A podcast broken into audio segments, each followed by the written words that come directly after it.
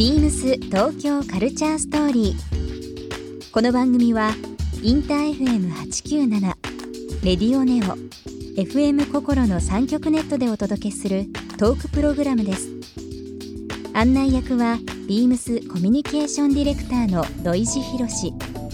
今週のゲストはクランボンミトですメジャーデビュー20周年のクラムボン今年はビームスがプロデュースするキャンピングエリアが登場する野外音楽祭「頂やフジロックフェスティバルにも出演されます。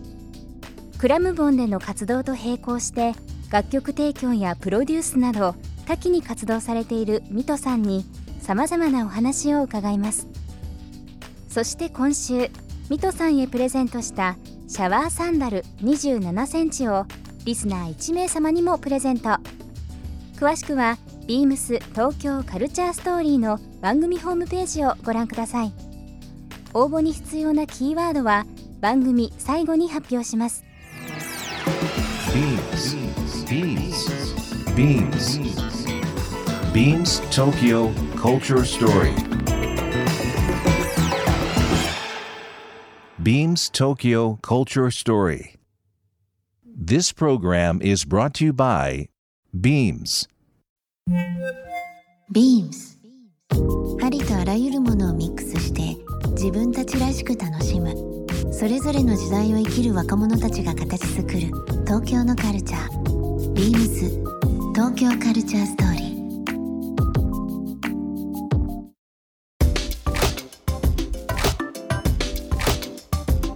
フジロックも、えーもうすぐですね。7月26から、えーうんそうですね。金土日ですけども、はい。えー今年も開催予定ということになってますが、ハラモンさんは、えー7月の27日土曜日ですね、そうですね。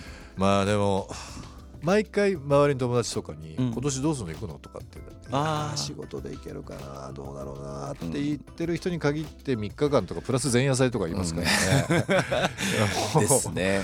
何の言い訳だと何の付箋だったのか分かんないみたいな。予定開けてんじゃんみたいな話もありますけど もう本当にあのなんか最近本当にね東京より東京なんじゃないかなってぐらいいろんな人に会いますね。あーでもそうかも。私だからフジロックでしか会わない人とかいます、ありますね。います年に1回とかで、なんか毎年ここで会ってるねみたいな。ね、もうアーティストの人からしても同窓会だみたいな、ね本当本当本当なってますけど、富士も2000、えー、とビームスがもう15年目ですね。2004年からなので、まあ、いろんな T シャツですとか、はいはい。まあ、スタッフティーのサポートとかもうボランティアスタッフとかいろいろさせていただいてますけど、本当にねファッション、まあ、いただきなんかは本当にうん家族層も含めてファミリー層いろんなスタイルあって勉強になりますし、うん。まあ、ちょっとこううん。都会でもあるじゃないですか、割と車でも来れるし、そうですね。うん1時間2時間アクセスもいいのっていうのがあるので、割とねそのファッショナブルでうん。でかつでもリラックスしてる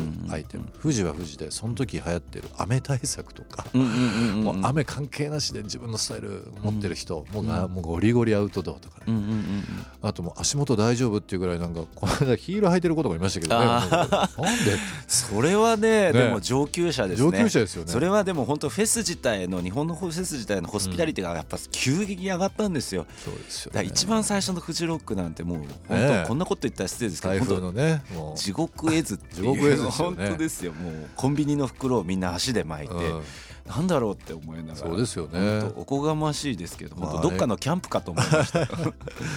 でも本当にそれぐらいなんかいろんな楽しみ方、うん。あとはまあ苦労したこともいい思い出も含めてですけどもね、うん。あのあると思いますけどフジロックの、えー楽しみ方って水戸さん的にはどうですか、うん。まあやっぱりねでも僕はやっぱり音楽がやっぱりね楽しいところで、やっぱりもうフレッシュな音楽が集まるところだから、特に私実はそのやってることはねポップバンドなんで、うん。ポップミュージックをやってるっていうこう流れだとは思うんですけれどもでも聴いてる音楽はどっちかっていうともうちょっとテクノだったり打ち込みとか、はい。はい。うん、ヒップホップもすごい好きですし、でやるとやっぱり夜中のレッドマーキー。レッドマーキーはい。もうそこの PA ブースの前っ面ぐらいに陣取って買いに行くのも面倒くさいんでコップに3つぐらいこうハイボールを持って。お酒はこの脇とその一番後ろからじゃないと 出れない出れないんですよ。そう。とこなんで、まあ、今の話だったら PA のとこっていうのは一番動けないところね、動けないところ。もうそこでもうただただただただずーっとそこで立ってて音楽を聴いてるっていうのが好きです。僕たまに思うんですけどねフジロックのあの夜中のうん。例えばレッドマーキーって、まあ、あの行かれたことあの、はある方分かってらっしゃると思うんですけど、まあ、屋根付き、うん。行かれたことない人にお伝えすると、うん。まあ、唯一フジロックで屋根がついててそうですね、はい、大雨でも、うん。まあ、カンカン照りでも対応できるという、えースペースですよね。そうですね。まあ夜中ま、さえーそこで、まあ、あの打ち込みだとか、まあ、いろんなことがうん。ありますけども、そこがですねなんか宇宙との交信してるようななんかこう幻想的なシーンになるんですよ。みんなが同じ方向を向いて、うんうんうんうん。ちょっとアーティストも薄暗い感じになってて、うんうんうん同じような動きとか同じようなこう感性とかっていうのをわかりますね。言うと山の中だし。うん、すっごいレイブ感がある気がしますね。うん。うん。外なんだけど中いるし中なんだけど外いるしっていうなんか不思議なね、ね。感じになりますけど。照明もとっても美しいですよね。そうですよね。大好きですあそこ。あとあの頂のさっきの緑茶杯 というのもありましたし、えーこの富士でも名物になってるのがはい、各食べ物だそうですね。ねはいはいはい。地元のもの。うん。なんかこう地産地消という言葉が音楽と融合しててこのフェスのうん。うまく成り立ちというか、うん。えー受け皿になってるっていうのはものすごくいいなとありますね。思いますけどね。あともう全国から結構なんか有名な例えばピザ屋さんとか、うん。石窯のピザ屋さんがあるんですよ、うん。あのフィールド・オブ・ヘブンにご存知だありまと思うんですすけど、ね。そう。あそこって実はお店自体はもう全然東京とかそういうところっていうかなんかそのもうちょっとファーサイドなはい。ところにいああるのに、うん。なんかそこ来て食べて、ううんますぎてなんかわざわざそこ行っちゃったりとか。わかります。ね。あれなんか不思議な感じですよあね。のー本当にねうん。日本を元気にするプロジェクトっていうのは、うん。いろんな文化ありますけど、うん。やっぱりね一つに音楽だと思うんですよ、いろんなところ、うん。だからある意味ですね、うん。その土地土地が好きになったり、興味を持ったり、うんうんうんうんそれ以外のところをね、うん。なんか旅行してみたいとかっていうのがあるので、うんうんうんうん。こういうイベントがあったからこそうん。あの越後ユーザーはねもうユーミンの好きじゃないですけど ね。うん。なんかそういうイメージしかなかったものが、ちょっとやっぱり新潟の価値観を変わっうんまあ、変えたというかね、そうですね。あるので全国的にいろんなことが音楽を中心にその廃れてる産業とか、うん。知られてない何かその名品名作あとはまあ雇用につながったりっていうのはね、いいことだなっていうふうにはね。移動中にあのほらお店こうちょっとこう車で寄ってうん。行くその例えば新潟だったら新潟のうん。なんかこうね。道の駅みたいなところそうそうそう。もうああいうのワクワクしますよね。一番楽しいです一よね。番楽しいです。世の中便利になって本当にね、うん。ネットで一つで翌日届いたりっていうのはありますしね、うん。うん。ただそこでね、生産者がいたりうん。作ってる人がいたりこのこういう環境でこれができてるんだっていうのを知ると余計ありがたみがね。食べ物はしかも空気もあるから全然違います全然違う。なんか東京で食べ全然悪いつもりではないんですけれども、うん。やっぱあの場所のそこで食べるその食べ物って、うんやっぱもう空気の調味料感がすごいですよ、おいい言葉がまた出ましたよ。いやいやいや。いやいや本当でもそれ感じます、そうですね、うん。えー、と頂きフジロックはもちろんそうですけどね、あのいろんな活動されてるクラムオンですけども、今後どういった、えーところで、えーはい。実はもうあの情報として出せるもの、あのーですね、実は今年が私たちメジャーデビュー20周年なんです。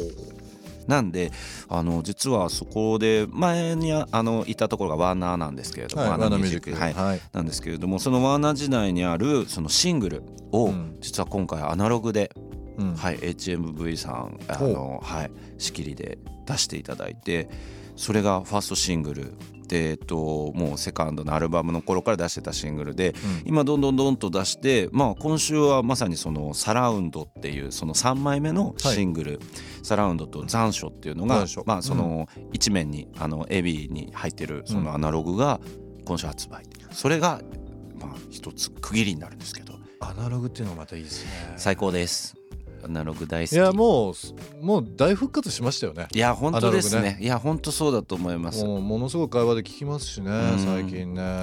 やっぱりなんかその大きさだったりとか、うん。その持ってるところのやっぱこうなんて言ったらいいんだろう。それもファッションだと思うんですけど、うん。やっぱり飾れたりすることの良さだったり、あとはやっぱりこう針を落とすっていうその行為だったり、うん。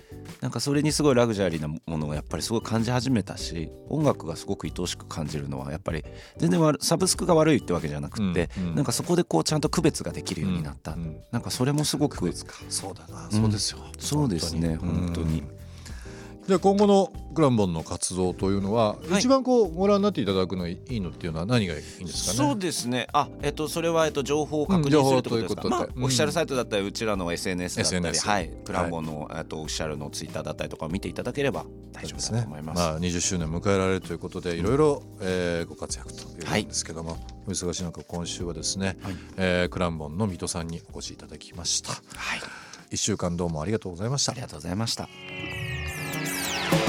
ビームス東京カルチャーストーリー。ゲストクラムボンミトさんにプレゼントしたシャワーサンダル27センチをリスナー1名様にもプレゼント。